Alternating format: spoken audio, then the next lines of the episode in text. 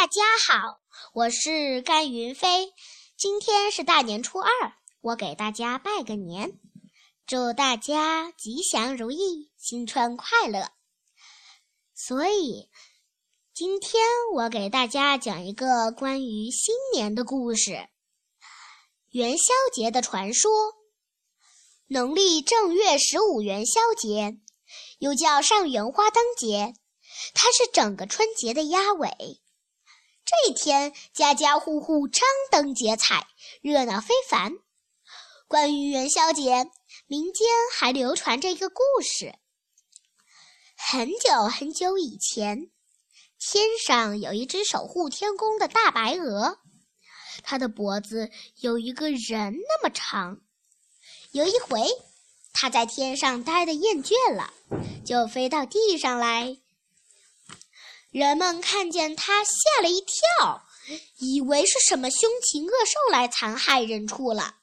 大家勇敢地围上去，把大白鹅杀了。玉皇大帝听说后非常生气，决定在正月十五这天把地上的人类、房屋全部烧掉。这个消息被一个仙女知道了，她想。人们无意中做错的事，怎么能这样进行报复呢？于是他偷偷地飘落到地上，给人们想了个好办法：家家户户门口挂一盏红灯，还让许多人手里提灯笼，在街上、田野里到处走动。正月十五前一天晚上。